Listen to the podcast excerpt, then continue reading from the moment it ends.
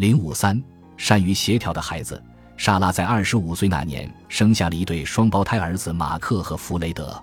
她觉得马克更像她，而弗雷德更像爸爸。莎拉的印象也许无形中导致她用不同的方式对待双胞胎，影响既显著又微妙。在双胞胎三个月的时候，莎拉常常让弗雷德盯着她看，如果他转过脸去，莎拉会试图再次抓住他的目光，这时候弗雷德会更加断然地转过脸去。而一旦莎拉看别的地方，弗雷德就会回过头来看他，追逐和躲避的循环再次开始了。这种把戏常常把弗雷德弄哭，但对马克，莎拉几乎从来不像对待弗雷德那样故意进行眼神接触。相反，马克可以随心所欲地中断眼神接触，莎拉从来不追逐他的目光。这种举动看似无足轻重，但意味深长。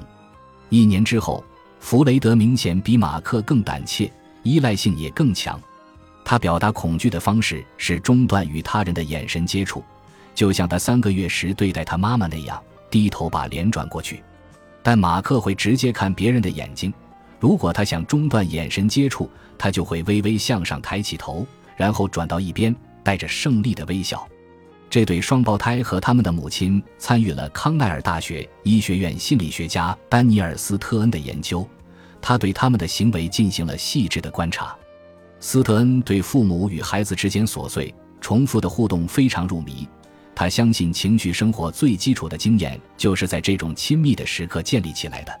亲子互动最关键的时刻是让孩子知道他们的情绪会被代之以同理心，会为人所接受并得到回应。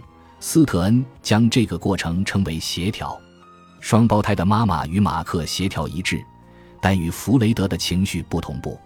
斯特恩认为，亲子之间无数次重复的协调一致或者不相协调的时刻，塑造了孩子成人以后对亲密的人际关系的情感期望。这种影响也许比童年期重大事件的影响更加深刻。协调发生在无声无息之际，它是人际关系变奏的组成部分。斯特恩把母婴相处场景拍摄成几个小时的录像，进行了细致入微的研究。他发现，妈妈通过协调让宝宝知道他明白宝宝当前的感受，比如宝宝发出高兴的尖叫，妈妈通过轻轻摇晃发出咿咿呀呀的声音，或者配合宝宝的叫声发出相应的声调，以此来肯定宝宝的快乐。又如宝宝晃动波浪鼓作为回应，妈妈迅速摇晃起来。在母婴互动过程中，来自妈妈的肯定信息与宝宝的兴奋水平不同程度的互相呼应，微妙的协调让婴儿确认他的感受得了情绪回应。斯特恩发现，妈妈与宝宝互动时，大约每分钟就会向宝宝发出回应的信息。协调与简单的模仿有很大的差异。斯特恩告诉我，如果你只模仿宝宝，仅仅说明你知道他的行为。而不是他的感觉，要让宝宝知道你能够体会他的感受，你必须用另一种方式回应宝宝的内在感受，这时宝宝就会知道他得到了理解。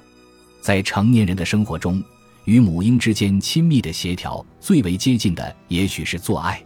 斯特恩写道：“做爱包含了感受对方主观状态的体验，共同的欲望，一致的意图，同步转变唤起的相互状态。”爱侣之间反应同步一致，心领神会，和谐融洽。